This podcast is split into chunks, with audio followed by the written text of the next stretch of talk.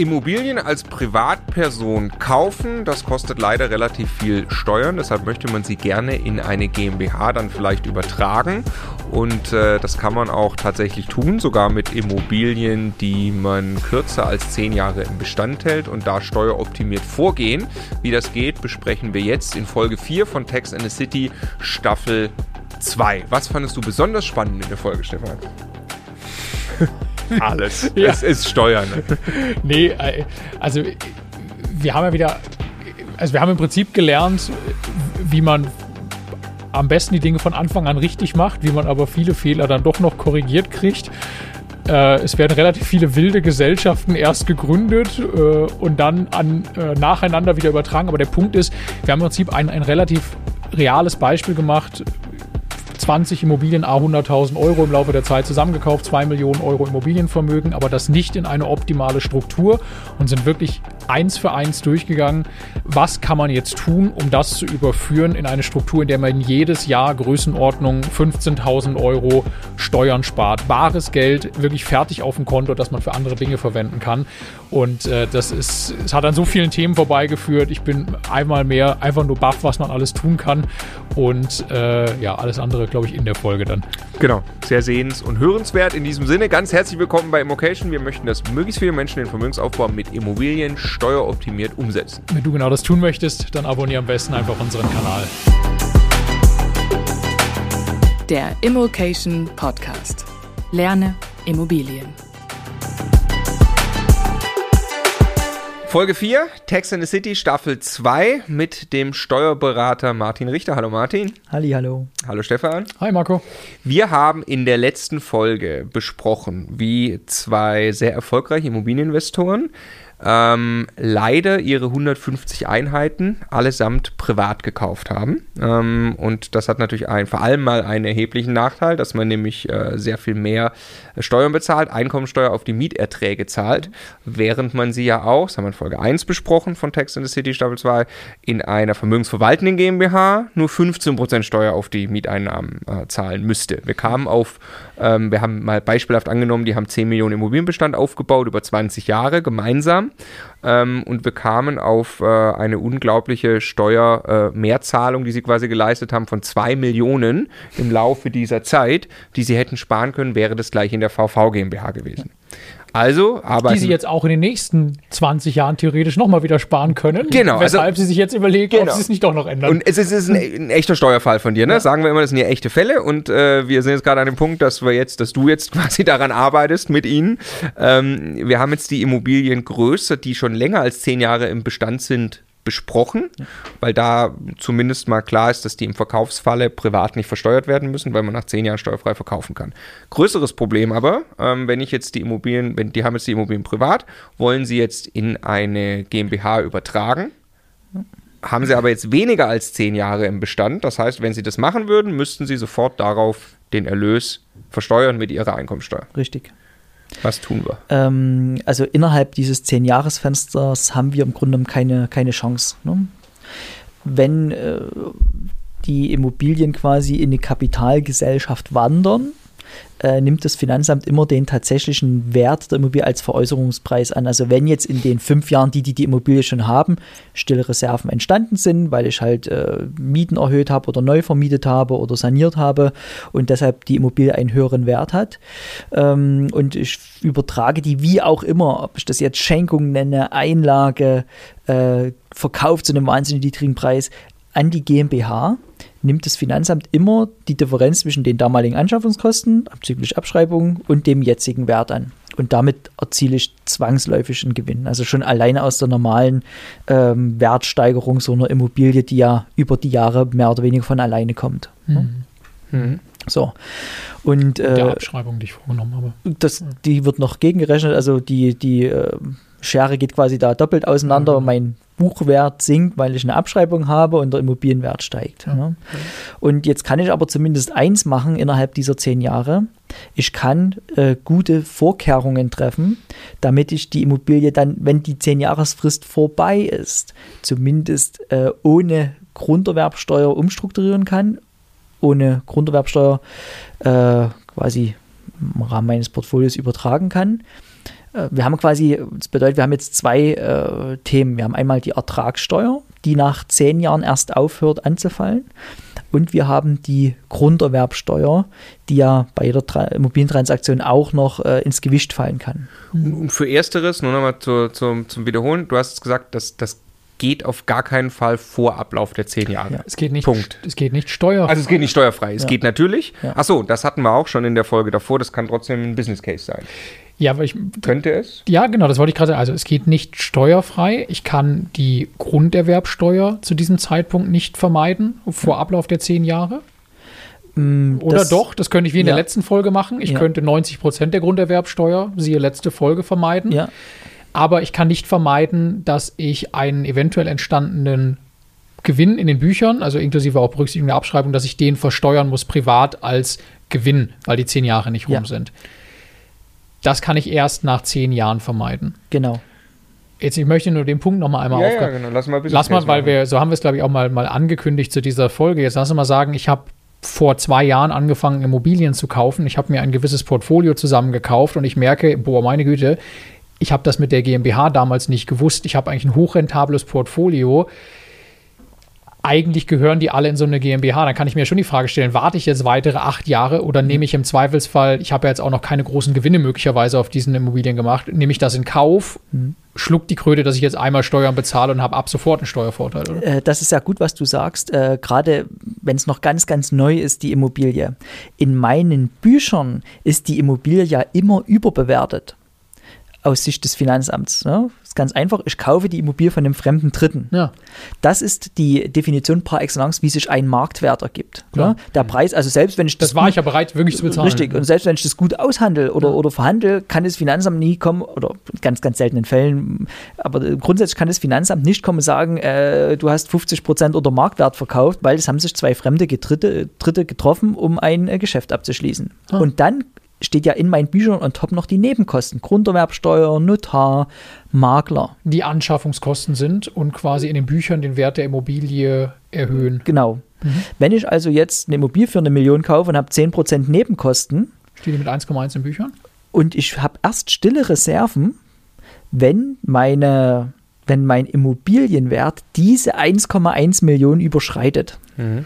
Und ich kann mich immer noch darauf, also eine gewisse Zeit einfach darauf berufen, dass der Wert der Immobilie eigentlich Ja. sich nicht verändert hat, weil also vor sechs Monaten in Anführungszeichen war ja der offizielle Marktwert eine Million, sonst hätte ich es nicht gekauft. Ja. Also ist ja das immer noch. Wie lang geht so ein Zeitraum, wie man so argumentieren kann? Also ein Jahr definitiv, also Ja. das ist direkt auch im Bewertungsgesetz, äh, zwar an einer anderen Stelle, äh, dass man äh, Bewertungen von Verkäufen innerhalb des letzten Jahres ableitet, ne, hauptsächlich bei Gesellschaftsanteilen, Also aber zwölf Monate würde ich oder jetzt auch mal quasi alles, sagen. was das letzte, die letzte Jahreszahl hat? äh, zwölf Monate.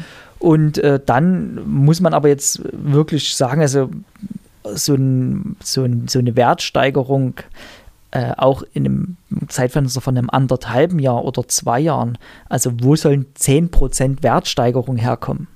Ne, wenn ich, also wenn ich die Immobilie jetzt, sag ich mal, nur liegen lasse und halt weiter vermiete, ähm, selbst wenn der Markt sich relativ schnell entwickelt, 10% in zwei Jahren ist schon viel und da kann man, glaube ich, schon dem Finanzbeamten dann auch äh, verständlich machen, dass äh, hier äh, die Immobilie nicht auf einmal das doppelte Wert ist. Ja, ja. Okay.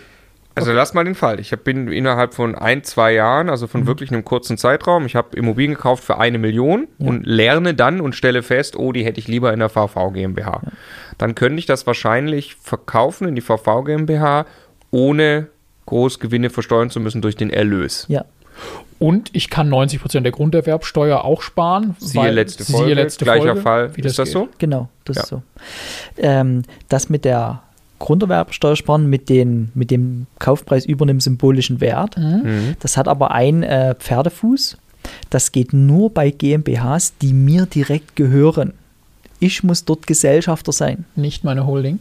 Nicht deine Holding. Das heißt, wenn du Immobilien unter eine GM in eine GmbH verschieben willst, die unter deiner Holding hängt, funktioniert der Trick nicht.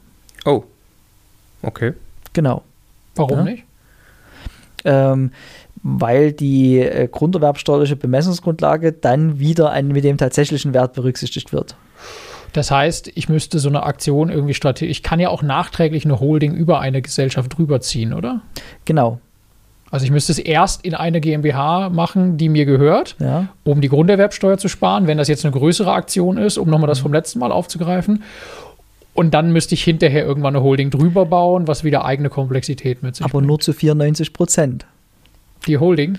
Ja, weil, Weil ich ja einen sonst- Share-Deal machen muss. Ja. Weil ja sonst wieder Grunderwerbsteuer anfallen würde, wenn die Holding auf einmal 95 Prozent hat. Genau. okay, gut, So. also das sparen wir uns Ja. für eine andere. Ja, ja. Aber äh, jetzt gibt es ja noch eine andere Möglichkeit. Also es ist ja auch die Möglichkeit, ich habe schon vielleicht eine Holding oder will die gründen und die Immobilien sollen in eine hundertprozentige Tochtergesellschaft der Holding. Ne? Und hier bietet sich die Bestandsaufnahme an, äh, auch mal aufs Portfolio zu schauen, was man vielleicht schon falsch gekauft hat. Denn es gibt noch eine andere Möglichkeit, äh, Immobilien quasi äh, ohne Grunderwerbsteuer zu übertragen. Dazu muss ich aber in einer Personengesellschaft sein. Personengesellschaften ist die GBR, die OHG oder die KG, also Gesellschaft bürgerlichen Rechts, offene Handelsgesellschaft, Kommanditgesellschaft.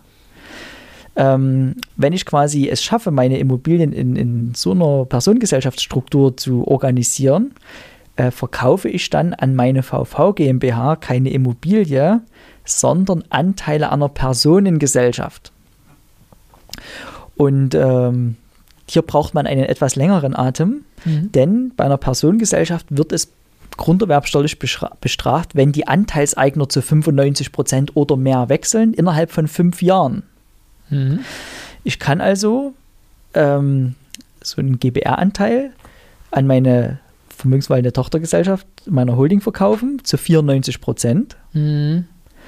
behalte die letzten 6 Prozent zurück Mhm. und fünf Jahre später verkaufe ich dann noch die letzten 6 Prozent und zahle nur auf diese letzten 6 Prozent dann die Grunderwerbsteuer. Jetzt mache ich einmal gerade das, was Marco die ganze Zeit. Ich tauche mal einmal wieder auf. Also Ja. wir, wir reden davon, wir haben Immobilien im Privatbestand, Ja. reden davon, wir wollen die übertragen in eine vermögensverwaltende GmbH. Wir wollen bei diesem Vorgang nach Möglichkeit keine, keine Gewinne versteuern, keine Ertragssteuern bezahlen. Das geht prinzipiell erstmal nur, wenn man zehn Jahre gewartet hat, weil dann ist nur ein steuerfreier Verkauf möglich. Oder sie erst sehr jung sind, weil gar keine Gewinne entstanden sind, also gar ein Wertzuwachs entstanden ist. Dann, ne- dann, also dann findet zwar theoretisch eine Besteuerung statt, aber es ist quasi einfach kein Gewinn da, der, der versteuert werden muss. Ja. so. Und jetzt ist das zweite Thema aber die Grunderwerbsteuer. Also ich übertrage im Prinzip ja Vermögen an eine von meinen Gesellschaften und ich möchte nicht nochmal 6,5 Prozent im Zweifelsfall. Das konkret, wir sagen, wir haben ja gerade über Immobilien von einer Million gesprochen. In dem Fall rede ich 65. über 65.000 Euro, die ich bezahlen müsste nach für die Bundesland. Übertragung. Das will ich nicht. Einen Trick gab es in der letzten Folge, wie ich, wie ich davon 90 Prozent vermeiden kann, von die, also 58 von den 65.000 Euro vermeiden kann. Das geht aber nur, wenn ich das an eine GmbH verkaufe, die mir schon, äh, die direkt mir gehört und nicht einer Holding. Und jetzt hast du gesagt, jetzt gibt es noch eine Variante. Und zwar, wenn diese Immobilien in einer Personengesellschaft strukturiert sind. Aber wie kriege ich sie denn erstmal in so eine Gesellschaft, um das machen zu können? Genau.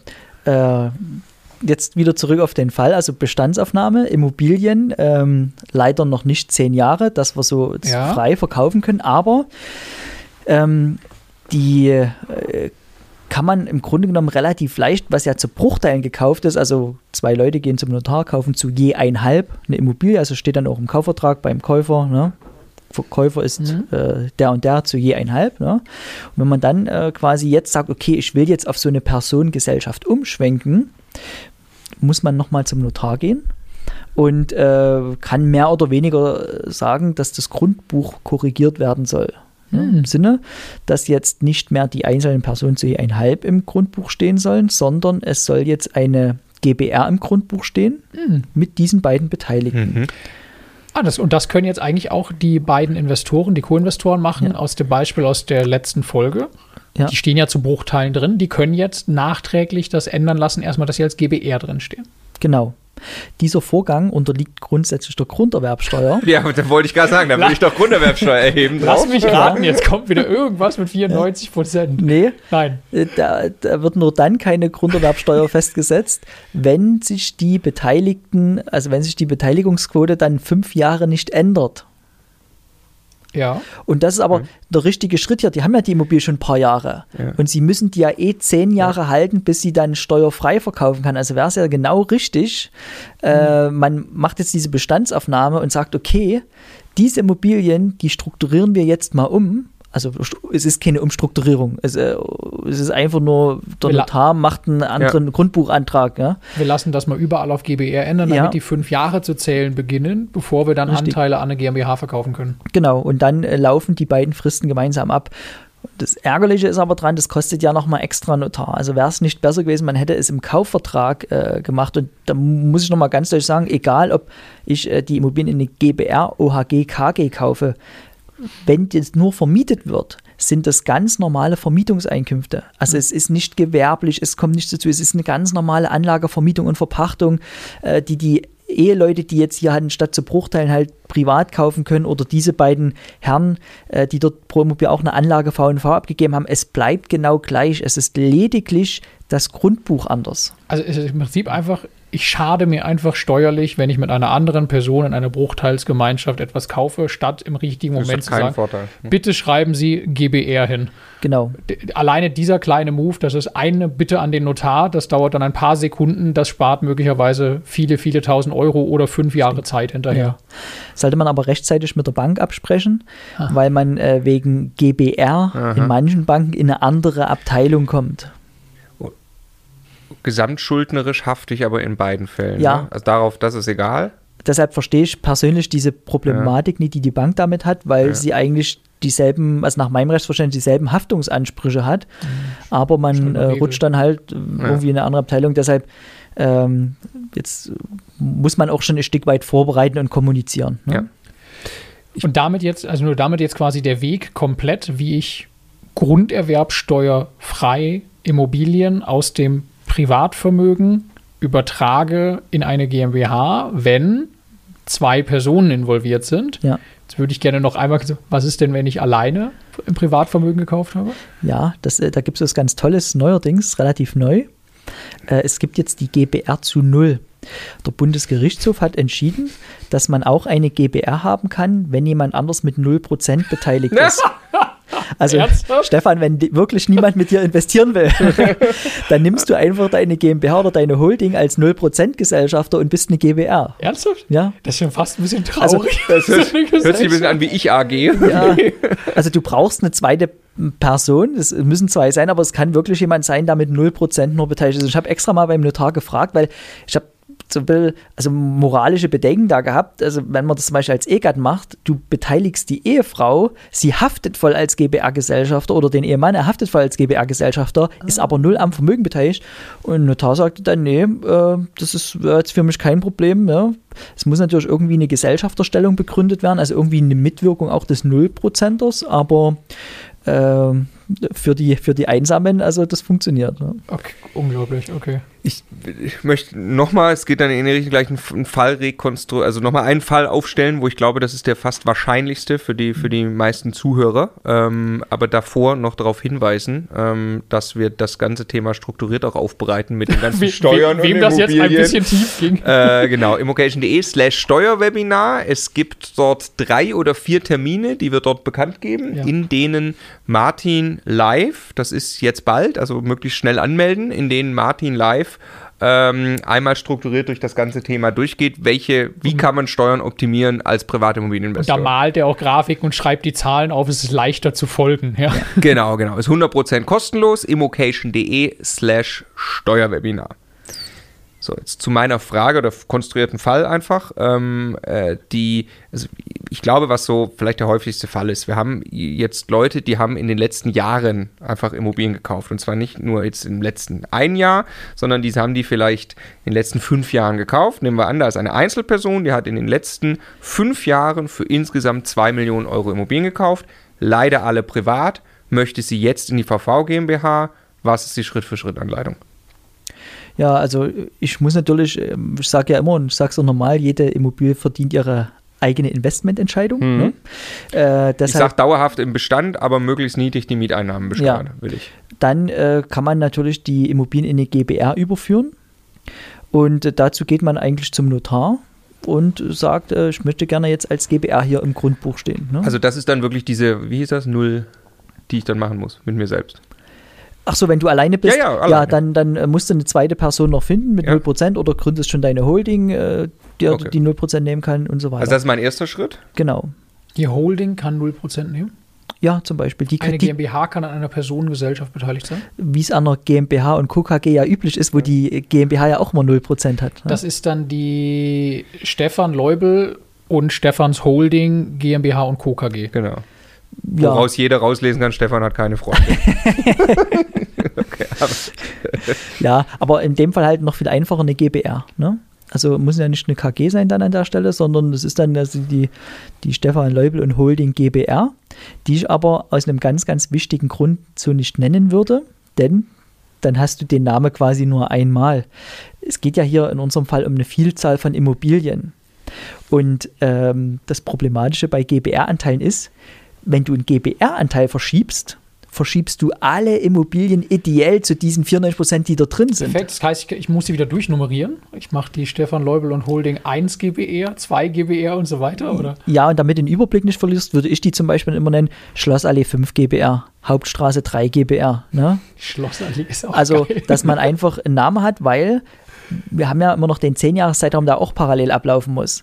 Wenn du jetzt, wenn du jetzt alle Immobilien, die du schon drei bis sieben Jahre hast, in eine GBR packst, dann läuft der 10-Jahres-Zeitraum halt für die gesamte GBR erst mit der letzten Immobilie aus. Das heißt, ich, ich, das klingt jetzt total absurd, aber ich gründe im Prinzip eine GBR für jede Immobilie. Genau. Das ist eigentlich das aber Gründen heißt, ich sage dem Notar, trag's ein. Ja, das ist, Richtig, im Prinzip- das ich mache ist mir nicht, eine das Liste. ist nicht ich mach- wie eine GmbH gründen. Nein, ich mache mir eine Liste, um den Überblick zu Ich mache mir eine Excel-Tabelle. Diese Immobilie ist in Zukunft in der GBR, die heißt, wie soll es auch anders sein, Name der Immobilie und irgendwas GBR. Ja. Und gehe dann zum Notar und sage, bitte berichtigen Sie die folgenden 20 Grundbücher jeweils auf diesen Namen. Genau. Okay. Jetzt sind die alle in der GBR, jetzt geht es weiter wie? Fünf Jahre warten. Fünf Jahre warten. Ja. Da ist dann hoffentlich auch der 10-Jahres-Zeitraum äh, bei der Einkommensteuer abgelaufen. Wenn er nicht abgelaufen wäre, dann müsste ich sieben warten, sagen wir mal, bis der Ja, abgelaufen wäre. Okay, genau. Ja, okay. Also aber mindestens fünf Jahre. Ja. Ne? Und äh, dann kann ich eigentlich schon wieder zum Notar gehen und ähm, dem Notar sagen, äh, die GBR bleibt bestehen, wie sie ist, aber es wechselt ein Gesellschafter. Mhm. Der 0% Gesellschafter geht vielleicht raus oder ich gebe 94% meiner Anteile ab an meine vermögensverwaltende GmbH. Ne? Ja. Was habe ich jetzt gewonnen? Ich möchte zu dem Case, den ich gerade konstruiert habe, weil der mir von der Dimension her äh, besser gefällt. Ähm, da haben wir jetzt gesagt, für 2 Millionen Immobilien gekauft. Ja. Die haben, was werden die für Mieteinnahmen haben? Äh, Ja, 200.000, mal 10% rund. Ne? 10, 10 Prozent Ja, sind ja. das, okay. Ja, wenn die irgendwann sich entwickelt haben auf Ja. den ursprünglichen Wert. Also auf, das 10, wo sie auf Dauer sind ja auch dann 10 Jahre alt, also auf Dauer sollten Immobilien schon dann so Richtung 10% gehen. Ne? Das heißt nicht, dass man die so einkauft. Ne? Ja. Das Ja, ja, heißt, dass okay. die mit Aber wir nehmen- Mietsteigerungen okay. im Laufe der Zeit. Das heißt, ich habe welchen Steuernachteil, solange ich die privat habe jedes Jahr? 200.000 Euro Mieteinnahmen. Hm, wahrscheinlich so 60.000 Überschuss, ne? Mhm. äh, Ja. wenn man mal was machen muss. Ähm, mal 45, also ich sag mal, 40 Prozent. 30.000, 24.000, ja, 24.000 bei 40 Prozent, ne? die ich Steuern bezahle. Ja. Und hätte ich sie schon in der VV GmbH, Dann dann, nur 8.000. nur 8.000. Das heißt, ich habe einen 9.000. Steuernachteil von 16.000 Mhm. Euro Mhm. jedes Jahr. Den habe ich jetzt auch weiter, die fünf Jahre, die noch ticken, wo die bei mir jetzt in der neuen GBR sind. Ja, Ne, da habe ich weiter den Steuernachteil von 16.000 Euro und sobald ich die dann in die GmbH verkaufen kann, spare ich jedes Jahr 16.000 Euro. ja, genau. Auf die 94 Prozent, die 6 Prozent behältst du ja, noch. Ja, aber ein- ja. Mit der- Und habe ich signifikante Kosten bei dieser ganzen Aktion? ja, also da, also der Notar langt da ganz schön zu. Ne? Mhm. Das sind ja Immobilienverträge, äh, da wird, also man kann sich ja einige Sachen sparen. Jetzt zum Beispiel die Auflassungsvormerkung ist ja schon in der GBR drin. Ne? Aber was nimmt ihr denn? 1%? Äh, ich glaube eine 0,6er Gebühr, also 0,6 Prozent. Okay, aber das ist ja dann auch, also das ist 0,6% auf 200.000 Ja. Euro ist äh, Auf 2 Millionen. äh, auf Ja. 2 Millionen, 10% wären 200.000, 1% wären 20.000, also nimmt er sich 10.000 Euro. Das ist aber auch, also man sagt immer, Not Notarrecht ist äh, einheitlich. Es gibt dann noch Notare, die wollen dann unbedingt diesen GBR-Vertrag, den es ja gar nicht gibt, mit notariell beurkunden, weil der dazugehört. Äh, dann gibt es da nochmal eine Gebühr drauf.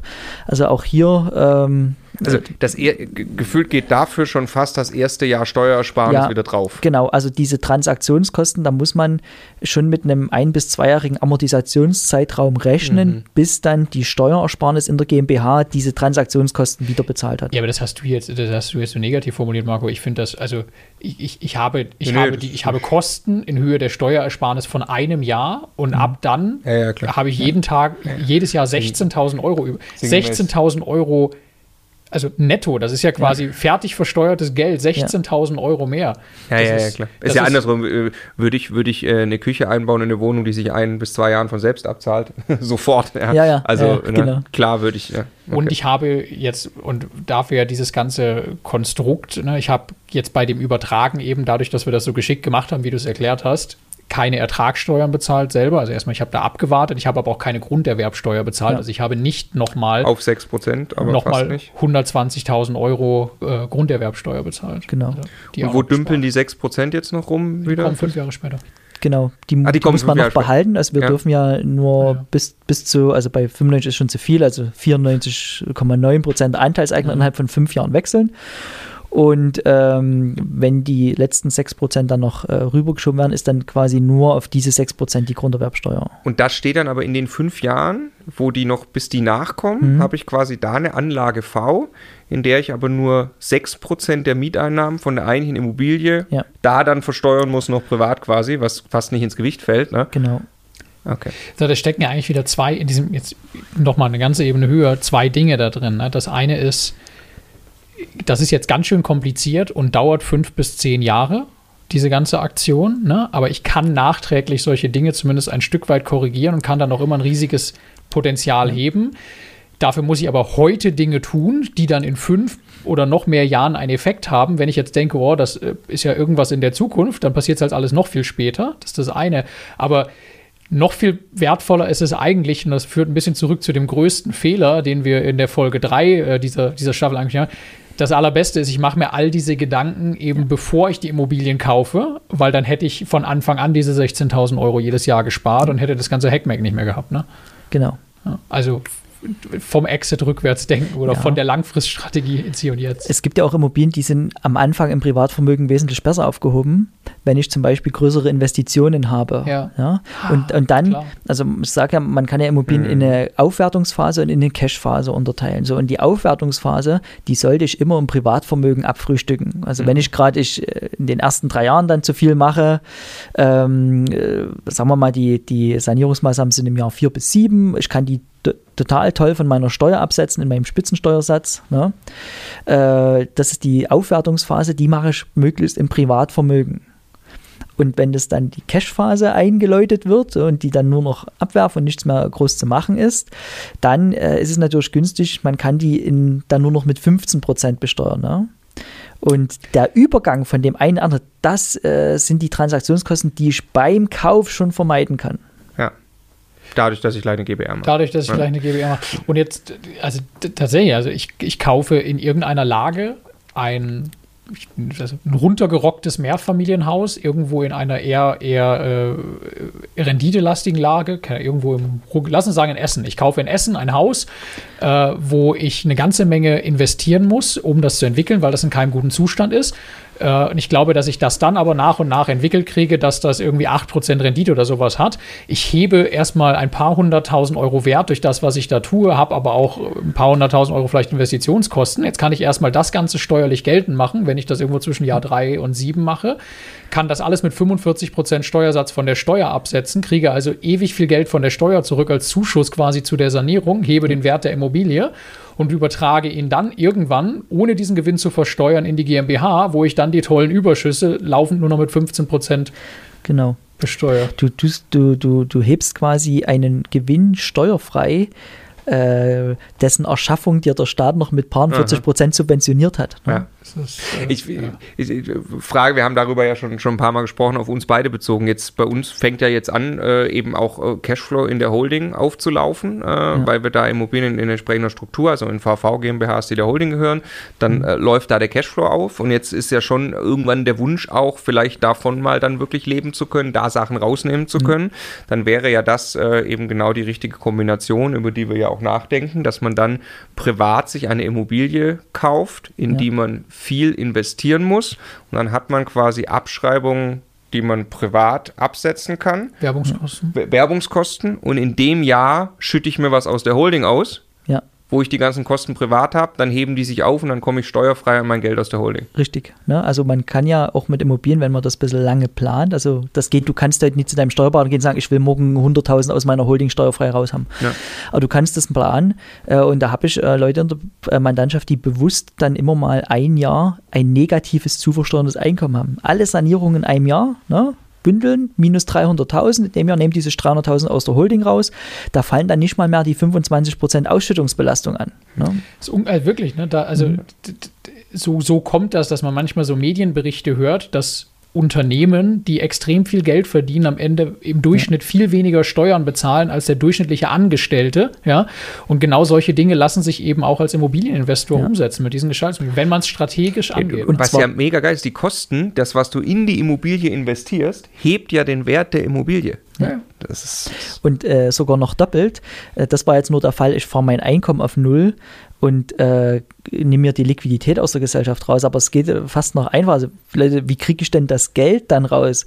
Und dann, dann sage ich, na, überleg doch mal was, aber was habt, was ihr steuerfrei an eure Struktur verkaufen könnt? Also die Immobilien, ne, wo du die Sanierung noch abgesetzt hast, du müsstest ja, du könntest ja die Immobilien jetzt auch hernehmen und einfach über Grunderwerbsteuerfrei, Einkommensteuerfrei an deine Struktur übertragen und ziehst dir die Liquidität raus. Das ist jetzt noch äh, keine, also keine Vermögensverschiebung. Äh, du hast jetzt Geld, die Immobilie ist in der Gesellschaft, aber man sich jetzt Aber wenn es um Liquidität geht, Genau. wenn ich einfach nur am Ende Liquidität aus der Gesellschaft haben will, also ich kann privat Immobilien kaufen, die aufwerten, die irgendwann für den hohen tatsächlichen Marktwert an die Gesellschaft verkaufen und im gleichen Zuge Geld ausschütten als Kaufpreis, das ich nicht versteuern muss. genau. Und wenn du äh, auf die Transaktion dann noch die Grunderwerbsteuer sparst, dann hast du alles richtig gemacht. Ne? So unfassbar. geil. also es macht Ich echt, das immer, macht, immer, wenn Martin hier ist, gehe ich abends mit einem Zettel von meinem Schreibtisch. Ich muss unbedingt die folgenden fünf Dinge durchdenken. Also wer auch schon einen Zettel in der Hand hat, immocation.de slash Steuerwebinar, wir äh, haben ja drei, äh, drei Termine, vielleicht noch einen vierten, aber mehr auf keinen Fall aufgesetzt. Du wirst live nochmal strukturiert durch das ganze Thema Steuern für private Immobilieninvestoren führen. Einfach anmelden, ist 100% kostenlos. Ich freue mich auf die nächste Folge. Es geht nämlich weiter in dem Fall, den wir hier eigentlich diskutieren von den zwei erfolgreichen Investoren. Die wollen nämlich bei ihrer ganzen Aktion jetzt auch noch darauf achten, dass sie dann möglichst steuerschonend vererben können. Und das besprechen wir in der nächsten Folge.